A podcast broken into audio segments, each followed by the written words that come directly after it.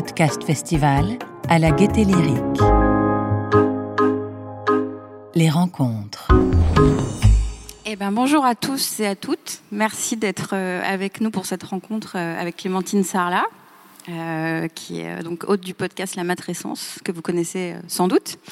merci à Patreon d'organiser ces rencontres aussi avec des podcasteurs indépendants qui vous permettent aussi, vous public, de poser des questions.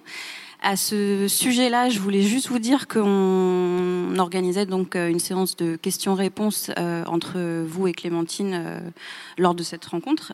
du coup, il faut impérativement poser vos questions quand vous avez le micro entre les mains, entre les mains, pardon, puisque cette séance, en fait, elle est enregistrée et elle sera disponible en, replay par la suite. Donc, voilà. Alors. Clémentine, du coup, tu es, tu es journaliste, tu es podcasteuse et professeure de yoga. Félicitations, ça fait beaucoup. Euh, je voudrais euh, peut-être euh, d'abord demander au public si vous êtes tous déjà, si vous écoutez tous déjà la, la si vous êtes la, matrescence, pardon, excusez-moi, si vous connaissez bien Clémentine Sarlat ou voilà, si vous êtes venu par curiosité autour de cette rencontre. Est-ce que, ouais. D'accord, bon, ça me permet un petit peu de savoir qui on a dans la salle. Clémentine, je te laisse peut-être euh, nous parler de la, jeunesse du projet. Euh, ce podcast, tu l'as lancé en mars 19, euh, suite à la naissance de ta fille, si je ne me trompe pas. donc, est-ce que tu peux nous rappeler tes deux objectifs principaux quand tu as lancé ce podcast Et puis, nous parler un petit peu de la genèse que tu reprends dans l'épisode 1. mais, donc, je te laisse peut-être nous rappeler tout ça mais bonjour à, toutes. Vous êtes beaucoup plus de toutes que de tous. euh, ça me change. De temps en temps, dans le sport, j'ai que des hommes. Et ici, y a souvent que des femmes. Euh, j'ai créé donc ce podcast en mars 2019, un peu par hasard. Parce que à la base, j'avais lancé un podcast dans le sport. Parce que mon premier métier, c'est d'être journaliste dans le sport, où j'interviewais des grands sportifs. Et je me suis lancée en me disant, mais en fait, c'est bon, j'ai compris comment lancer un podcast, c'est facile je suis sûre que euh, si je fais un podcast qui s'appelle La Matrescence, euh, je vais avoir plein de choses à dire et, euh, et je le fais en plus parce que je trouve ça, parce que j'ai compris comment on, appuyait sur mettre en ligne un épisode et que j'avais pas trouvé ça si difficile. J'en ai été fait une montagne. Et en fait, j'ai j'ai eu donc ma première fille en septembre 2017 et ça a été chamboulement de ma vie. Moi qui travaillais à la télé, qui était très ambitieuse dans ma carrière, qui ne côtoyait que des hommes, donc qui avait très peu été confrontée à la maternité et à ce que ça pouvait provoquer. J'ai pris euh, un tsunami dans la tête. Et, je me suis dit, mais est-ce que je suis folle? Est-ce que je suis pas normale? Qu'est-ce qui m'arrive en fait? Voilà, je suis passée de je présente des émissions devant des millions de gens à je, veux rester qu'avec mon bébé. J'ai aucune envie de retourner travailler à la télé, ça m'intéresse plus. Qu'est-ce qui se passe? Et euh, j'ai eu la chance quand j'avais euh, 17 ans de partir vivre aux États-Unis dans le Minnesota. Et ma sœur américaine euh, est quelqu'un qui est comme un mentor pour moi, qui est vraiment très importante. C'était il y a 15 ans et on se parle encore toutes les semaines. Euh, et, elle, elle avait accouché à la maison et elle avait vraiment une approche très différente de moi sur, euh, sur la, maternité, la parentalité. Donc elle m'a donné plein de ressources américaines. Parce que je, je trouvais qu'à l'époque, en 2017 en tout cas, il y avait beaucoup, beaucoup, beaucoup plus de choses euh, sur, sur la parentalité, la maternité, sur, euh, sur les sites américains. Et je suis tombée sur ce mot, la matrescence, en regardant un TEDx de la psychiatre Alexander Sachs, qui, avait été vu des millions de fois. Et c'était vraiment la coïncidence, c'est que c'était deux mois après mon accouchement. Donc, euh, et je me suis dit, mais c'est ça que je vis, la matrescence. C'est un concept psychologique inventé dans les années 70. Et, et, et je me suis dit, mais en fait, je sais que personne en France n'en a jamais entendu parler, on m'en a jamais parlé.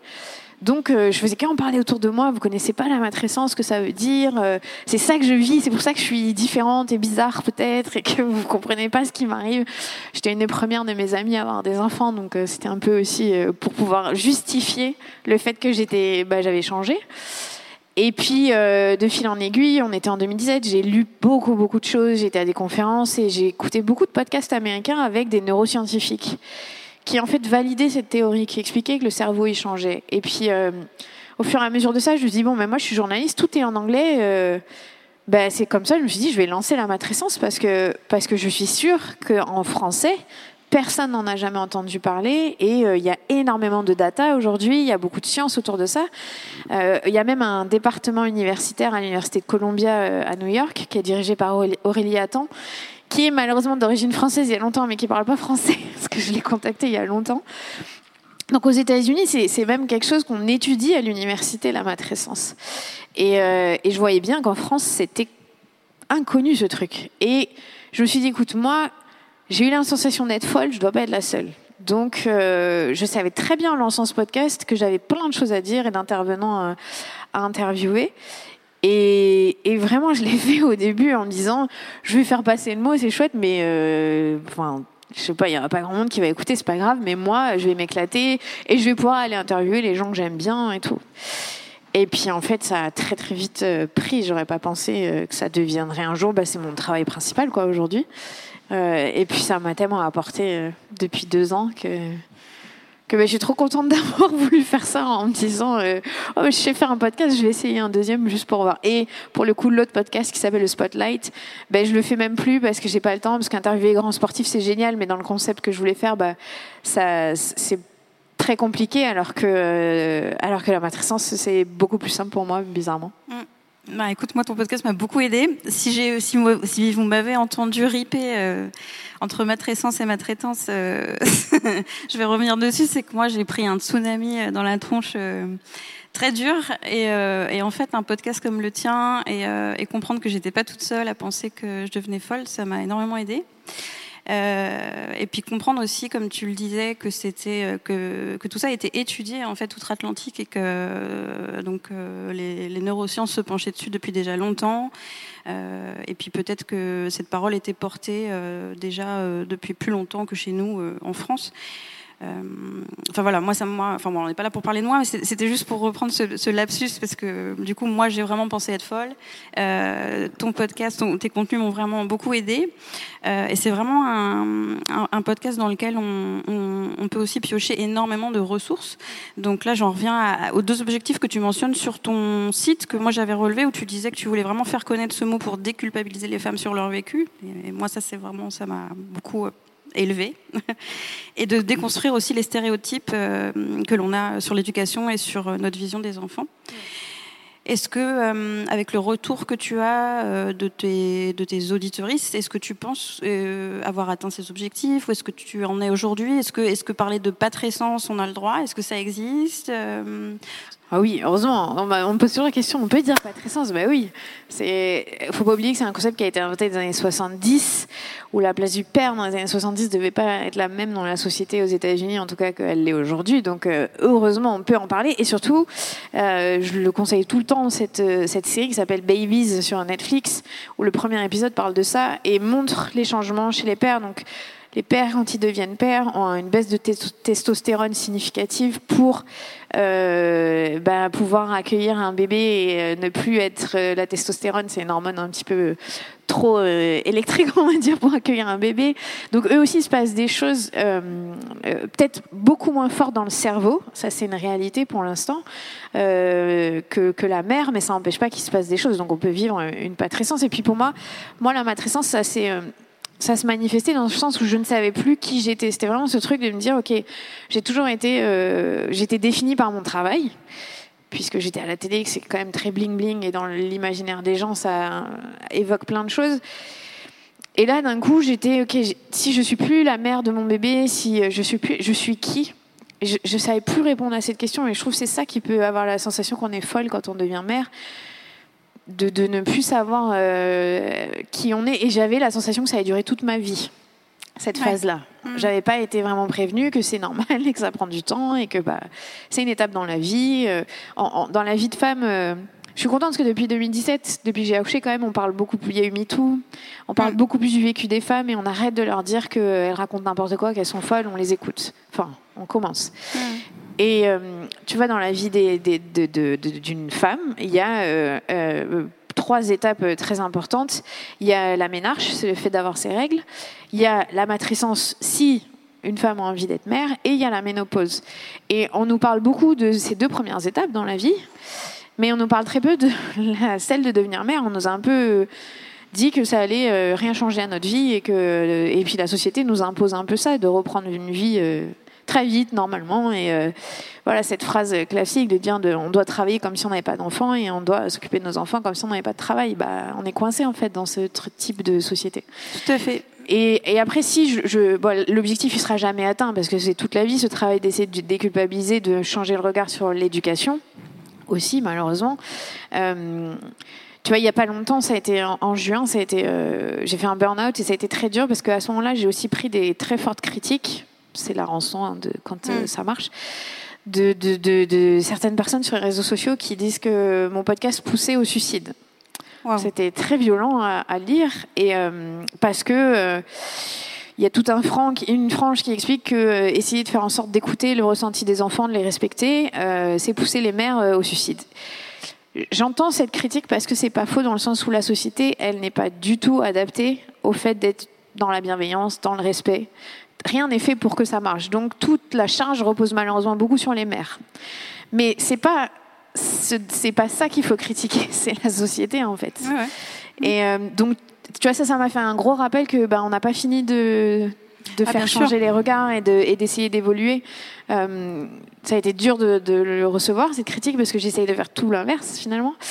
Euh, mais ça m'a rappelé que que mon podcast, il, peut avoir une utilité, qu'il y a du boulot. Et c'est génial pour moi parce que ça m'ouvre encore tellement de perspectives et, et, et, je suis pas du tout à court de sujet en fait. Il y a plein de gens qui me disent mais comment tu vas... Enfin, il y a un moment, tu n'auras plus rien à dire, tu tournes en rond, mais pas du tout. Vous vous rendez même pas compte de ce qu'on déconstruit. Enfin, il y a pas longtemps, je lisais un article dans Le Monde sur euh, les finances dans le couple. Non, mais je vous jure, j'ai jamais été regardée. Les stats, c'est horrible pour les femmes. Et dans, la, dans le couple parental, c'est encore plus fort. Donc, bref, il y a il y, a, beaucoup, beaucoup, beaucoup, beaucoup de sujets autour de ça. Et euh, moi, j'avais le sentiment que quand même les choses évoluaient. J'ai tendance à peut-être voir le verre à moitié plein plutôt qu'à moitié vide. Ça me redonne un peu de pêche. Euh, je trouve quand même qu'il y a des choses qui changent du, côté des hommes. Euh, tu as fait un super épisode aussi sur le partage des tâches euh, en couple. Donc, je, vous invite à écouter cet épisode si vous l'avez pas déjà fait. Euh, aujourd'hui, euh, plus d'hommes qu'à une époque sont prêts à prendre leur congé paternité. On souligne l'importance de le faire. Tu parlais, on a évoqué, enfin toi mieux que moi, on a évoqué les neurosciences, et c'est vrai que même des parents adoptifs, tu le racontais en fait, passent par cette matrescence, cette patrescence. Donc en fait, c'est vraiment pas une obligation que de que d'accoucher en fait pour pour passer. Et donc j'aime bien quand même me dire que que cette révolution là, elle va se faire aussi avec les hommes, heureusement. Euh, et du coup, moi, ça me fait poser, avant de vous donner la, avant de donner la parole au public, une question par rapport euh, à ta découpe des épisodes. Donc, il y y a des hors-séries, euh, euh les grosses thématiques sur l'éducation, le postpartum, les témoignages. Est-ce que tu peux nous raconter un petit peu comment tu, comment tu organises en fait ce travail, comment tu choisis tes intervenants, tes spécialistes? Euh, qui reste encore en majorité des femmes, mais ça pour moi c'est pas de ton fait, c'est qu'en fait euh, le care, euh, le soin, c'est des métiers qui sont portés par des femmes aujourd'hui, hein, c'est très clair. Donc mais bon, il y a quand même un épisode super intéressant avec Michel Audan, obstétricien. voilà, est-ce que, est-ce que tu as Enfin, je te laisse répondre sur la façon dont tu travailles et dont tu organises tes épisodes. Et puis, c'est vrai qu'en sous-question, est-ce que, est-ce que euh, tu, trouves qu'au fil au, fur et à mesure des épisodes, est-ce que tu as eu plus d'hommes qui souhaitaient euh, intervenir ou toi qui, qui avais envie d'aller plus les chercher euh? Oui, alors il y a plusieurs choses. Il y a, pour chercher des intervenants ou des intervenantes, je, lis beaucoup. Alors avant, je devais acheter les livres et chercher. Alors maintenant, les maisons d'édition, elles ont mon adresse, donc je reçois deux livres par jour. c'est bon signe, mais du coup, c'est impossible pour moi de tout lire.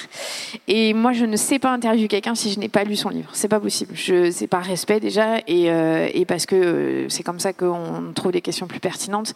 Là, c'est pour le coup ma formation de journaliste. Bah, Tant mieux que je l'ai, et ça, mais ça me prend beaucoup plus de temps. Euh, j'aime vraiment interviewer des gens qui ont écrit des livres parce qu'il y a beaucoup de matière, du coup, pour pouvoir poser des questions.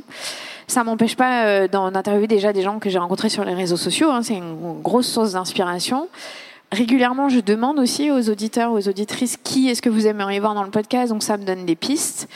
Euh, j'ai eu aussi euh, une autre grosse claque que j'ai pris en, mai 2020 et je la méritais dans un sens pas de violence, hein, c'est pas ça, mais j'avais fait une erreur très forte et qui est pas normale de donner la parole qu'à des personnes blanches. Et bah, la maternité, c'est pas des personnes blanches, ça inclut toute la population. Euh, donc après, j'ai fait aussi un très gros effort pour arrêter de me diriger que vers des gens qui me ressemblent, euh, parce que ça, c'est, on le fait tous naturellement et ça n'a pas de sens si j'ai envie euh, de pouvoir aborder plein de thèmes, parce que je ne vis pas du racisme, mais je vis du sexisme. Donc quand on vit du sexisme et du racisme, bah, c'est encore différent, surtout dans le monde de la maternité, de la parentalité. Donc ça aussi, c'est quelque chose qui m'anime tous les jours, de toujours regarder des profils, de chercher. Euh, si ça vous intéresse, il y a un site qui s'appelle expert.com qui est génial. Euh, que, sur lequel je vais beaucoup pour chercher parce que moi j'aime bien aller chercher des scientifiques ou euh, sociologues voilà et, et donc sur ce site il y a, il y a beaucoup de femmes, c'est des femmes d'ailleurs, que des femmes répertoriées qui ont, qui ont des choses à dire. Donc je trouve euh, pas mal, notamment une neuroscientifique qui s'appelle Nawala Boub que j'ai trouvé via, via ce site. Mais, et après, souvent, en fait, les, spécialistes me disent Ah, mais tu devrais interviewer ma collègue ou mon collègue. Enfin, donc ça, pas, je ne manque pas d'idées d'intervenants. Euh, par contre, euh, faire le choix, trier, trouver, relancer les gens. Enfin voilà, il y a des gens que j'aimerais sur mon podcast depuis longtemps et qui prennent du temps à répondre, c'est normal. Euh, et les pères, enfin des hommes, tu vois là, c'était un père cette semaine. Euh, oui, j'en ai de plus en plus qui me, qui veulent raconter leur histoire. Après, je suis, je suis beaucoup moins orientée témoignage. Je pense que vous l'avez vu, bah, Bliss le fait très bien et, euh, et c'est son truc d'ailleurs. Moi, je suis je veux plus donner la parole à des experts expertes. D'ailleurs, tu l'as reçu, c'est sympa ce côté. Je l'ai reçu, oui, Clémentine. Bah, ça m'intéressait de voir. Moi, je voulais j'avais aussi envie que de voir les gens qui font des choses pour aider les femmes et libérer la parole.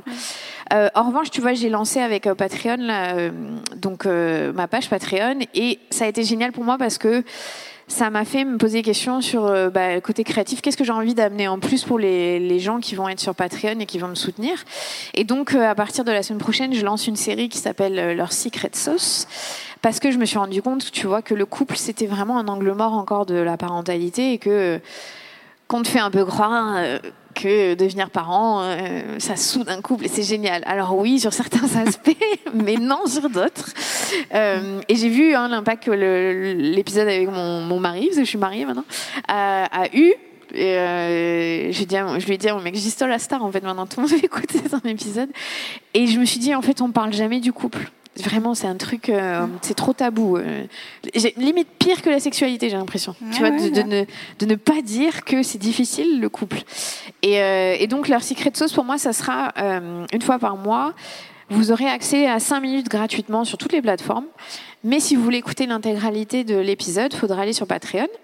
Et, euh, et en fait, le but, c'est de faire parler des couples et qu'ils nous disent leur secret sauce. Qu'est-ce qui a marché, qu'est-ce qui marche pas, qu'est-ce qui est encore difficile ou pas. Euh, donc, j'ai fait euh, la première interview hier euh, avec un couple, donc c'est chouette. Et, et, donc, ça va être un rendez-vous pour l'instant tous les mois. Euh, j'ai envie de faire mille trucs, hein, mais il faut que je me rappelle que je suis enceinte d'un troisième enfant. Que Bravo. Faut que je me calme. euh, donc tu vois, il y a, y, a, y a, en fait, au fur et à mesure, tout le temps, j'ai des idées, j'ai envie d'aller, et puis aussi par rapport à ce que les gens me renvoient sur les réseaux sociaux, me disent ou ce que je vois qui marche ou qui intéresse. Euh, voilà, tu vois. Enfin, moi, quand j'ai fait l'épisode avec mon, mon mari, je le dis bien, on est un couple blanc, hétérosexuel, privilégié. Ouais. On vit pas la même chose. Si on est un couple lesbien, si on est un couple avec euh, financièrement aussi difficile, si on est un couple avec deux cultures, ce que j'ai fait euh, comme épisode, c'était hier. Ouais. Donc on a parlé de la religion, c'était intéressant. Donc voilà, il y a, y a, là, il y a la possibilité d'aller aussi dans, dans, dans plein d'autres sujets. Donc là, je, sur ce thème-là, je veux faire des témoignages. Ça ouais. sera pas les spécialistes et que les spécialistes restent gratuitement accessibles sur mon podcast. C'est important okay. pour moi parce que tout le monde n'a pas euh, la possibilité d'acheter des livres et de, de s'éduquer autour de la question de la parentalité. Au moins avec le podcast, on peut. Et surtout, ce que j'ai remarqué, c'est que c'est surprenant parce que sur le compte Instagram, c'est pas du tout ça les stats, mais euh, en fait, il y a 25% d'hommes qui écoutent mon podcast. Donc pour moi, c'est hyper encourageant parce ah, que ouais. pour un sujet qui est normalement très féminin et où les pères ont du mal à. Enfin, je pense dans si vous, avez, vous êtes là, c'est que vous connaissez, hein, mais moi, mon mec, il lit pas les livres. Et en vrai, je vais être très honnête avec vous. Quand j'ai lancé mon podcast, quelque part, je me disais bon, il lit pas les livres, mais je vais le forcer à écouter mes épisodes. et ben, il écoute du coup. Alors, il écoute pas tout, hein, mais je, lui dis, je dis, celui-là, faut que tu l'écoutes. Donc, mm. euh, il écoute. Et en fait, je me rends compte que vous êtes plein à m'écrire pour me dire, ah ben, je le mets en voiture discrètement l'épisode comme ça, mon mec il est obligé d'écouter. Ou euh, celui-là, je lui, je lui, je lui envoie et vous me, je reçois plein de captures d'écran et il a écouté cet épisode. Et au fait, des fois, il s'y met tout seul à écouter. Alors. C'est très cliché, mais comme je suis journaliste dans le sport, ça passe beaucoup mieux pour plein d'hommes que je puisse parler de ça, parce que je représente aussi euh, un côté très masculin qui n'est pas attrayant à la base. Enfin, bref, c'est très bizarre, hein, mais c'est comme ça, tant mieux si ça, si ça marche. Donc au final, j'attire de plus en plus de pères, et euh, alors que le nom c'est matrescence, on est d'accord, mais quand on parle d'éducation, ou même quand on parle de ce que vit euh, notre, la conjointe, dans un couple hétérosexuel, c'est mieux quand même que le partenaire y comprenne et qu'il puisse euh, sortir du jugement sans que ce soit de sa faute. Hein. Moi, je le reconnais, euh, on a des difficultés de couple comme tout le monde, mais je sais aussi que c'est pas mon mec, c'est la société. Et donc, quand on arrive à comprendre ça, c'est plus facile d'avancer. Complètement. Donc, voilà. Tu vois, bah, mardi, j'interviewe une femme qui est spécialiste dans être parent quand on s'est séparé parce qu'on n'en parle pas non plus. Non. Comment on fait euh, Et c'est super ce qu'elle fait, donc euh, voilà, ce sera un des thèmes bientôt. Ok, top. J'ai l'impression que tu t'es pris quand même pas mal de, de critiques assez, dures, je trouve, euh, et, des claques. tu disais que c'était la rançon de la, gloire, j'allais dire. Et du coup, est-ce que tu peux nous rappeler quand même ce que tu fais en termes d'audience? Parce que c'est quand même un, podcast à succès. Euh, alors quand, quand, je fais des mois complets et que je, je, travaille comme il faut parce qu'il y a eu plein d'allées avant, j'ai eu des enfants aussi, mais euh, quand je fais des mois complets, je fais 370 000 euh, écoutes par mois. Euh, mon podcast il a presque 6 millions d'écoutes. Donc je crois que 370 000, c'est dans les 1% des podcasteurs, enfin dans les, le haut du panier. Ouais, bah, bravo. J'ai envie de dire que bon. Mais, mais enfin, tu vois, euh, le truc de la critique que j'ai reçue sur je pousse les mères suicide était très dure et violente et pas euh, agréable. La critique que j'ai reçue que je ne faisais que mettre en avant des personnes blanches et aisées, elle, elle, a été dure pour moi, mais elle était nécessaire. C'est pas pour moi, c'est pas du tout une.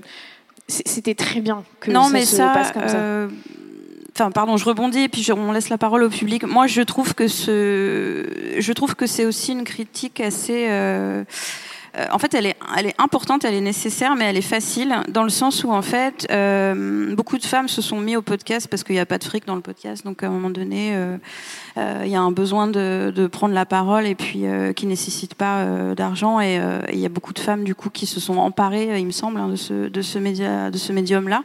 Et, et ça, ça a été discuté. Moi, je suis allée à un événement à la Maison de la Poésie qui était organisé par le Festival Longueur d'onde et par, en partenariat avec Télérama.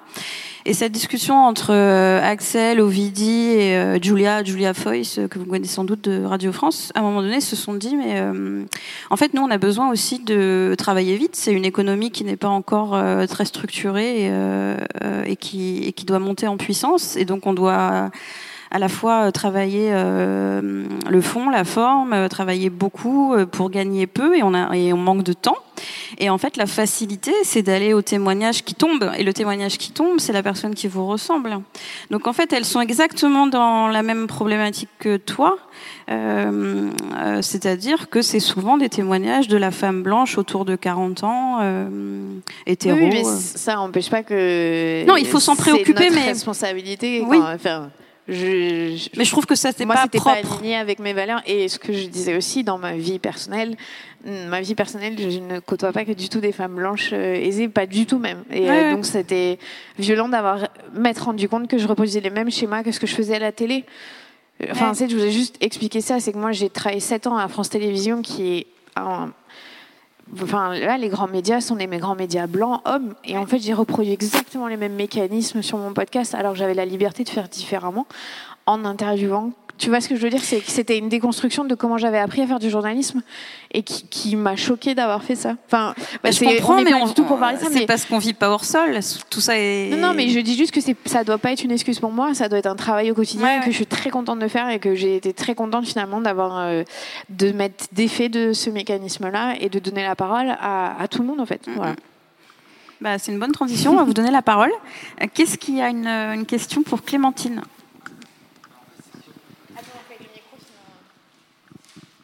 Donc, est-ce qu'on m'entend? Ouais, on m'entend. En fait, moi, c'était un peu pour Patreon. juste pour comprendre, est-ce qu'il n'y a pas eu... parce que je sais que les créateurs de contenu sur Patreon, généralement, ça vient de plusieurs plateformes et c'était rarement les podcasts avant. Et maintenant, j'ai l'impression qu'il y en a un peu plus. Est-ce qu'il y a une différence sur les communautés, peut-être sur le taux d'engagement ou autre chose? Peut-être que pour le podcast, il y a le fait que ça soit un format un peu plus intime que les autres, ça peut faire en sorte qu'il y ait beaucoup plus de monde qui viennent ou pas du tout?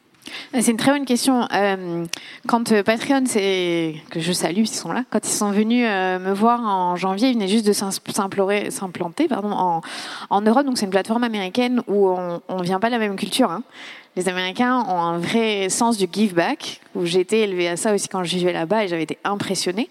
Et donc, quand tu vas sur les plateformes, euh, cette plateforme et que tu vas voir les podcasteurs américains, tu te dis, wow, incroyable. Des fois, ils ont 10 à 15% de leur fanbase qui, qui donnent euh, tous les mois euh, à, leurs podcasteurs, podcasteuses préférés.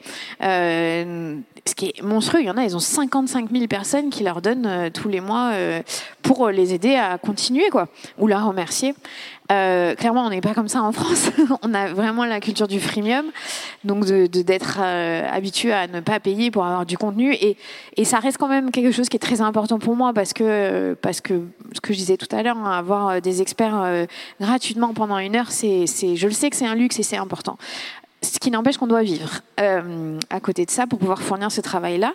Et comme tu dis, c'est intéressant parce que le podcast, c'est quand même une... Il y en a plein qui m'envoient des messages pour me dire j'ai l'impression que tu me parles comme si tu étais ta copine, parce que cette relation intime de l'oreille, que moi j'ai en écoutant d'autres podcasteurs, podcasteuses, hein, euh, crée quelque chose d'assez euh, fort. Mais en France, on n'est pas encore. Tu vois, moi sur le Patreon, pour l'instant, il y a 200 personnes qui, qui donnent euh, tous les mois, ce qui est génial. Hein, enfin, mais ça m'encourage à me dire j'avais demandé les chiffres, donc je vous disais, je fais 370 000 écoutes par mois, mais souvent c'est des gens qui réécoutent forcément quatre fois par mois ou peu importe.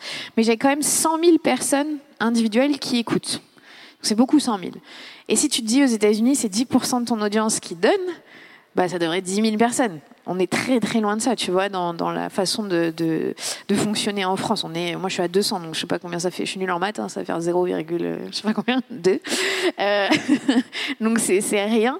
Euh, mais mais c'est pas grave, c'est parce que déjà on le dit, en France, on a 5 ans de retard sur le podcast américain. Euh, c'est juste que de commencer à habituer les gens à avoir à avoir ce réflexe de dire, bah, je veux te soutenir. Moi, je soutiens sur Patreon depuis très longtemps quelqu'un qui s'appelle Brandon Stanton. Je sais pas si vous connaissez Human of New York sur un compte Instagram qui est incroyable. Euh, il interviewe des, des gens à New York avec des histoires folles. Enfin, c'est un photographe. Faut, je vous recommande son compte, c'est juste fou. Et lui, euh, tu peux donner autant que tu veux. C'est toujours la même contrepartie parce qu'il dit, moi, je veux juste que vous puissiez m'aider à continuer à faire mon travail. Euh, J'ai pas le temps de faire plus de contrepartie. C'est si vous avez envie, vous donnez. Oh, il a quand même 18 000 personnes qui donnent euh, de 5 dollars, je ne sais pas combien. Euh, mais moi, je lui donne avec grand plaisir tous les mois et j'attends rien du tout en retour. Je m'en fiche et j'adore son travail. Et il a fait des livres. vraiment, Human of New York, c'est incroyable ce qu'il fait. Euh, régulièrement, il fait des, levées de fonds pour des gens qui, qui, ont eu des histoires folles, qui étaient dans la merde et qui s'en sortent. Et, des stars américaines donnent ça. Donc, euh, c'est juste qu'il faut qu'on change ce réflexe. Tu vois, là, je, vous le disais, j'ai fait un, burn-out en juin, donc je, n'ai rien mis sur Patreon pendant trois mois. Donc, il y a des gens, des, quasiment que des femmes, ont donné pendant trois mois. Et je m'en suis excusée parce que bah, ça met mal à l'aise, parce que forcément, elle, me finance et que, et que j'ai pas donné de contrepartie. J'ai expliqué pourquoi. Bon, ben, je me suis pris une personne qui m'a dit que c'était un peu quand même euh, un peu scandaleux, que je ne donne rien. Et je lui ai expliqué, je dis qu'elle pouvait se désabonner si elle voulait pas me donner euh, et que j'étais désolée de, de, ne pas avoir pu. Mais en fait, si j'avais été salariée, j'aurais été en arrêt de travail. Mais voilà, quand on est indépendant, ben, on n'a pas ce luxe-là, donc c'était un, peu complet. Puis bon, j'étais enceinte, j'avais pas dit plein de trucs. Euh, et c'est juste que moi, sur Patreon, vraiment, ça me donne ce c'est comme si ça m'a donné de la, fertilité euh, créative à me dire qu'est-ce que je peux faire pour euh, que ces gens qui donnent, ces 200 personnes, bah, on puisse avoir un truc privilégié. Donc on a des cercles de femmes euh, deux fois par mois le jeudi, c'est super chouette. J'en ai fait un avant-hier, on fait plein de trucs. je, commence à pouvoir recruter pour la matrescence, bah, je mets une annonce en priorité sur Patreon. Voilà, il y a 200 personnes et je leur dis euh, si euh, parmi vous euh, un des profils correspond, bah, je vais laisser 5 jours l'annonce sur Patreon et je le mettrai sur les réseaux sociaux plus tard pour que vous ayez la primeur de pouvoir peut-être m'aider, enfin qu'on puisse bosser ensemble. c'est des petits trucs comme ça et Et, tu vois, ta question, c'était est-ce que comme on a une relation plus intime, il y a plus d'échanges? Oui, mais en tout cas sur la partie financière, pour l'instant, c'est, c'est, ça prend, ça commence à prendre, mais c'est une culture. Hein, c'est pas, c'est pas la faute des gens. C'est juste comment on est habitué à consommer en fait. Exactement. Est-ce qu'on a une autre question? Bonjour. Euh, déjà, merci euh, pour le podcast. Je suis une grande, grande amatrice du podcast. Euh, j'ai, j'avais l'impression, au fil des épisodes, que de plus en plus, tu affirmais un peu un côté, bah, le côté féministe et que au début, on retrouvait beaucoup moins, j'ai l'impression. Et du coup, je me demandais bah, si c'était juste une impression ou si au fil du podcast, c'est quelque chose vraiment que tu avais développé toi personnellement et comment ce podcast, est-ce que c'est ce podcast, enfin, est-ce que c'est ton podcast qui t'a aidé à ça ou c'est, enfin, ça doit être sûrement beaucoup de choses, mais comment ton podcast en fait t'a, fait avancer dans le féminisme Et euh, une deuxième question euh, liée au féminisme encore. Euh, la maternité, hein, c'est un sujet assez compliqué dans le féminisme entre celles qui rejettent totalement, celles qui veulent justement reprendre le contrôle dessus, etc. Et du coup, est-ce que tu as des difficultés par rapport à ça, justement, des critiques bah, de féministes de ce milieu? Comment tu arrives à, faire avec ça? C'est une très bonne question. moi, non, par contre, j'ai toujours été très féministe France Télévisions, j'étais estampillée euh, féministe extrême, alors que je faisais pas grand-chose. en tout cas, je disais pas grand-chose à l'époque. Euh, mais euh, j'ai pas attendu de devenir mère pour comprendre qu'il y a des inégalités hommes-femmes.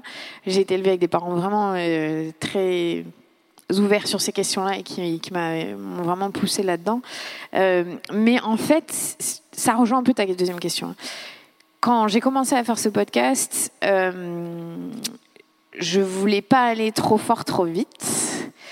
Parce que c'est, comme tu dis, euh, souvent le, la maternité féminisme, il y a un angle mort où il y a une grosse scission. Donc, si je voulais un peu euh, pouvoir euh, commencer à amener des gens à écouter sans juger, sans prendre parti, fallait quand même que je puisse en parler de manière moins militante, on va dire. Et, et surtout, ça a été une de mes très grosses questions en devenant mère c'est tout le féminisme que j'avais appris, que auquel je croyais, venait de s'écrouler un peu. Parce que au moment où je deviens mère, moi, je, veux être mère au foyer, en fait. Et je m'étais toujours dit, euh, moi, je veux une carrière, je veux l'ambition, je veux faire comme les hommes. Moi, je voulais, je voulais pas d'enfant avant 35 ans. J'ai eu un enfant à 29 ans. Parce que je, savais que potentiellement, ça me mettrait un petit coup et que je voulais ma carrière, ma carrière. Donc j'étais moi en fait plutôt le cul entre deux chaises au moment de devenir mère. Je savais plus où me positionner. J'étais plus en phase avec les discours que j'avais eus. Ne serait-ce que sur l'allaitement, je voulais pas allaiter à la base. Pas, je pense pas pour des raisons féministes du tout, mais mais parce que j'en sais rien, ça me plaisait pas et j'avais pas été éduquée autour de ça. Et puis après j'ai commencé à m'éveiller à la question, à chercher. J'ai parfois écouté des podcasts féministes où euh, j'étais là, bah non, je suis pas d'accord avec ça en fait euh, sur ça. Et il y a 10 minutes avant la fin, ça va vite. euh, et donc, bref, c'est vraiment une, euh, quelque chose qui, qui était latent en moi, mais je ne savais pas comment le traiter. Et puis, et puis en fait, j'ai pris le parti de dire non, vas-y, maintenant, je m'en fiche, je vais aller fort dedans. Rien que l'accouchement, ça, ça m'a tellement saoulé de voir l'emprise patriarcale sur l'accouchement, sur les traumatismes que ça génère chez les femmes. Et donc, ça a une répercussion monstrueuse sur la société, en fait. Enfin, si on part à la base de l'accouchement, qui est vraiment un, monde très patriarcal où il y a de gros soucis, c'est en train de sortir là, hein, partout dans les médias avec les violences obstétricales. Euh, je me dis, bah, si je pars de là, déjà, je vais pouvoir. Euh, en fait, tu tires la ficelle, c'est dur hein, dans la parentalité, la maternité, toutes les injonctions. Et c'est très difficile d'être d'accord avec tout le monde, en fait. On peut pas, mais c'est pas grave. Euh, maintenant, j'ai mon point de vue. Parfois il change, parfois il change pas. Et, et c'est ce que j'ai dû rappeler dans mon podcast au départ que ben, chacun, vous écoutez des intervenants, intervenantes, et ben vous prenez ce que vous avez envie dedans. Il y a des choses sur lesquelles vous êtes d'accord, pas d'accord, c'est pas grave, c'est à vous de, faire le tri. Même moi, et des fois j'écoute des gens que j'interviewe, je me dis bah ça c'est cool, et ça non je suis pas trop d'accord, mais c'est pas grave. Enfin voilà, pas que du tout sur le féminisme, mais sur plein de choses. Donc, mais c'est une vraie question. Euh, le, le, féminisme, la maternité, je pense qu'on pourrait encore en, en débattre très longtemps. Ça, c'est complexe, c'est très complexe. Est-ce qu'il y a une autre question?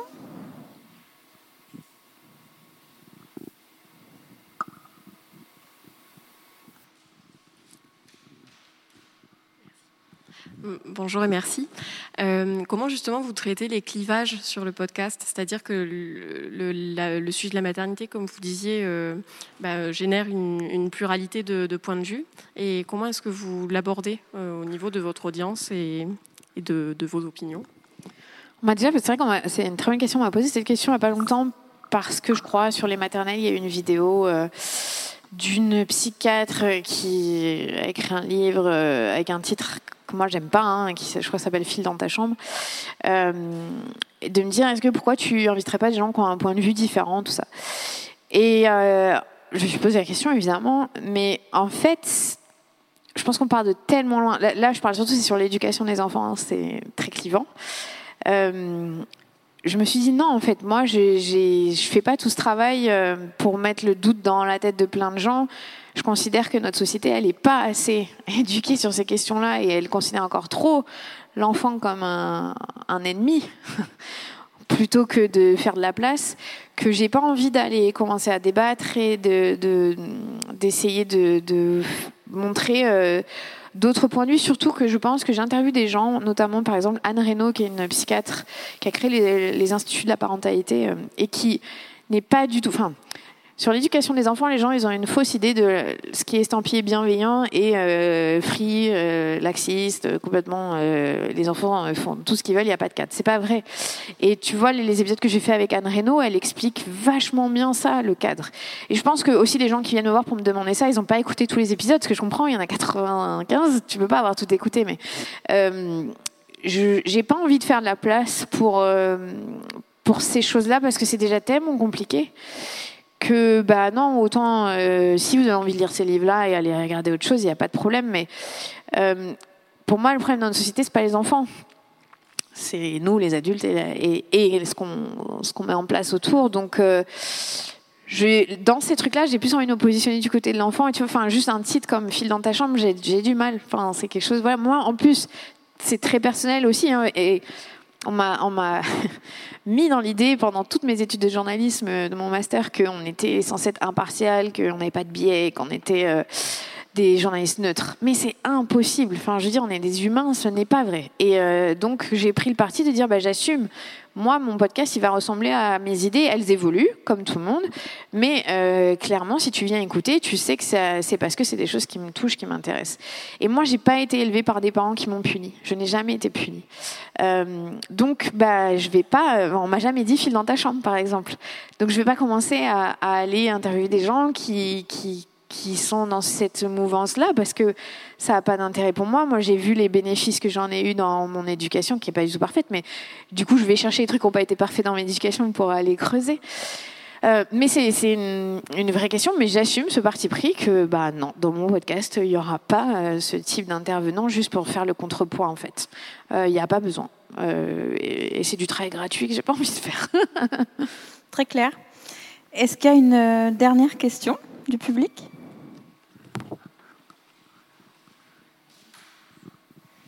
Bonjour. Euh, ma question c'était euh, par rapport à votre. Euh, vous disiez tout à l'heure que vous aviez plein de plein d'idées, plein de plein de projets. Est-ce que en termes d'organisation, vous vous, vous, organisez plutôt au fur et à mesure de voilà ce qui tombe. vous vous dites bon bah voilà sur les prochaines semaines j'ai envie de traiter ça, ou est-ce que vous, vous, projetez sur un an, sur deux ans, vous avez une, une feuille de route sur les sur les endroits où vous avez envie d'aller? J'aimerais pouvoir me projeter sur deux ans. euh, quand je suis très bien organisée, en fait j'ai un fichier Excel avec euh, chaque saison, le nombre d'épisodes, euh, les sorties, tout ça. Et je, là, tu vois, par exemple, j'ai tous les intervenants que je veux jusqu'à décembre. Alors moi j'ai une contrainte encore à chaque fois, c'est que je vais en congé maternité et que je m'arrête, donc il faut que j'essaie d'anticiper. Mais le but là, par exemple, pour moi cette année, ce serait d'essayer d'enregistrer trois interviews par semaine pour pouvoir fournir pour tout mon congé mat de les faire avant. En fait, là, moi, mon vrai souci maintenant, c'est qu'il faut que je me structure et que je prenne quelqu'un avec moi pour euh, faire tout le back-office euh, et m'aider à aller euh, trouver de plus d'intervenants, de les caler, ça prend un temps fou, on se rend pas compte hein, de, d'écrire aux gens, de dire est-ce que vous êtes d'accord? Oui, alors quand est-ce qu'on peut? Là, ok, vous êtes libre, je vous mets le rappel, on enregistre. C'est du temps qui me prend sur la recherche et juste l'écriture et le, les questions. Après, je m'adapte quand même un peu à l'actualité, enfin à l'actualité, aux mouvances aussi. Enfin, tu vois, par exemple, cette saison, je trouvais que c'était vraiment important de mettre l'accent sur le couple parce que dans ma vie privée, ça a été aussi quelque chose de très important. Donc, je suis encore une fois, je ne suis pas neutre, je suis influencée par ce qui m'arrive, et parce que je pense que ce qui m'arrive, en fait, c'est très universel. Euh, et, et, et, puis après, j'écoute, par exemple, leur Secret Sauce c'est en ayant écouté un podcast américain il y a quelques mois euh, d'un couple célèbre. Je ne sais pas si vous voyez que c'est Zoé Rachel, c'est une, nana dans la mode. Ça fait 27 ans qu'elle est avec son mari, le truc improbable à Hollywood. Et en fait, moi, je suis fan de Jessica Alba. Et euh, dès qu'il y a des podcasts qui sortent avec elle, je les écoute. Tu vois, je cherche moi sur. Euh, et donc, elle était interviewée avec son mari, Cash Warren, sur ce podcast que je connaissais pas du tout. Donc, j'ai écouté. Et en fait, leur podcast, c'est What Works for Us. Donc, c'est ce qui marche pour nous. Et je me suis dit, mais c'est trop intelligent de faire un truc sur en tant que couple, qu'est-ce qui marche pour eux? Et je me dis, bah, je vais faire la même chose dans le couple parental. Et voilà comment est né euh, leur secret sauce, tu vois. C'est euh, rien à voir. Enfin, j'ai pas eu une illumination parce que moi, j'ai eu l'idée, c'est que je m'inspire d'autres gens. Je reconnais très fortement, j'écoute quasiment que des podcasts américains parce que je trouve qu'ils sont tellement en avance sur nous que je me nourris de ça. Donc après, euh, j'ai plein de noms, j'ai une liste complète euh, de gens que je veux interviewer. Bah, par exemple, la dame que j'interviewe mardi, qui est euh, Sabrina Denichin, elle s'appelle, elle est médiatrice familiale. Donc, j'avais écrit quand je voulais l'interviewer. J'ai regardé, c'était mai 2020. Donc tu vois, ça fait quasiment un an et demi qu'elle est dans mon fichier et que j'ai pas encore réussi à la voir. Donc c'est ça. En fait, j'ai un fichier Excel avec des noms et, je te dis régulièrement, j'essaye de demander aux gens ou on me conseille ou et je rajoute en fait. C'est, ça, ça, bouge tout le temps, euh, tout le temps. Est-ce qu'il y a une dernière question avant qu'on se dise au revoir? Non, alors moi j'en ai une. Si? J'allais, j'allais juste rebondir du coup parce que tu disais que tu voulais euh, essayer d'enregistrer trois épisodes par semaine. Qu'est-ce que ça représente en, en heures à peu près euh, de te faire un épisode déjà? L'avantage du confinement, c'est que euh, du coup, on n'a plus de culpabilité à faire ça en, visio. c'est beaucoup mieux quand je suis en face à face, on va pas se mentir. Il y a autre chose, hein, dans le son même. Mais c'est plus facile quand même de le faire à distance et ça m'arrange parce que j'habite pas Paris, j'habite Bordeaux. Euh, et euh, ça prend, bon, rien que l'interview en elle-même, tu prends une heure et quart à peu près. mais de temps de montage de tout ça c'est dur de quantifier en heures, mais je te dirais que. Oh, je ne pas te dire en fait.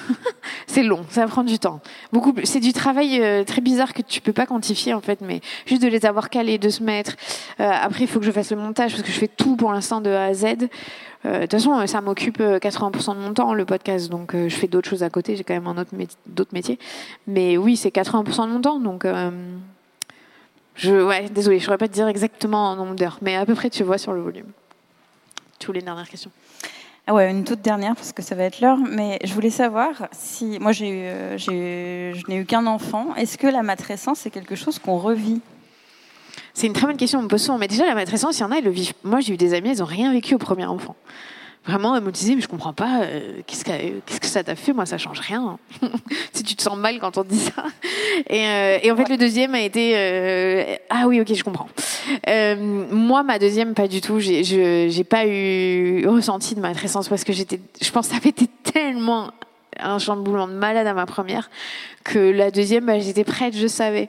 Euh, peut-être je te dirais pas ça pour un troisième très rapproché où je vais peut-être prendre encore un, petit tourbillon, mais c'est pour moi la matrescence, c'est vraiment ce truc du changement d'identité. C'est une étape dans la vie en fait. Donc euh, ce chamboulement, il est, il est, lié plutôt à comment je me vois. Pourquoi il y a autant de reconversions professionnelles des femmes au moment de devenir mère, plus que chez les hommes déjà. Déjà parce que le marché du travail n'est pas du tout adapté aux femmes mères, malheureusement, beaucoup plus adapté aux pères. Encore que ceux qui maintenant veulent être investis, ils commencent à avoir des bâtons dans les roues et ils comprennent euh, ce que c'est pour nous. Mais, euh, mais c'est pas anodin qu'il y ait autant de reconversion professionnelle ou de questionnement sur euh, ce qu'on veut faire en tant que, que personne dans le monde du travail au moment de devenir parent. Donc, tu vois, c'est, pour moi, c'est pas, c'est lié vraiment profondément, c'est lié à l'identité, à qui on est. Et la maternité vient vient percuter ça. Donc ça peut être au premier, au deuxième, au troisième, ou deux ans après, ou voilà. Je pense que ça arrive à un moment ou à un autre, mais pas forcément euh, comme moi tout de suite. Voilà. Ok, merci Clémentine. Merci à tous d'être venus et, à toutes d'être venus pour cette rencontre. Et puis, bah, j'espère qu'on se reverra l'an prochain. et qu'on aura encore plus d'hommes dans la salle. Voilà, pour pas être ça. Merci beaucoup en tout cas, c'était trop chouette.